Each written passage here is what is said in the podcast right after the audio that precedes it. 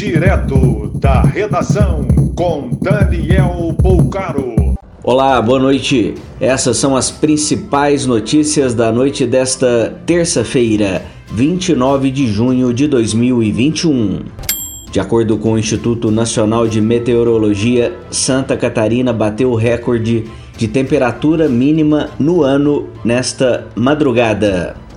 Menos 7,5 graus Celsius em Bom Jardim da Serra. Em todo o estado, mais de 30 municípios registraram temperaturas negativas. O deputado Ricardo Barros, do PP, afirma que sabe se defender das acusações e que gostaria de depor na CPI da pandemia.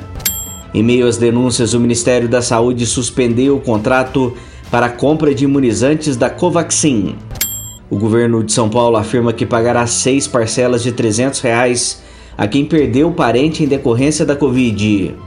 Com o reajuste no valor da bandeira tarifária vermelha, o preço da conta de luz pode ter alta de 52%. O dólar voltou a subir e fechou cotado a R$ 4,94. O valor mínimo no ano foi dia 24, quando chegou a R$ 4,00 e 90 centavos. Foi coletado o DNA do maníaco Lázaro Barbosa, de 32 anos, para auxiliar na investigação de outros crimes que ele é acusado antes da fuga em mata. Morre o jornalista José Marcondes dos Santos Neto, conhecido como Muvuca, em Tangará da Serra, Mato Grosso do Sul. Ele atirou duas vezes contra a namorada, a empresária Nádia Mendes Vilela, antes de disparar contra a cabeça.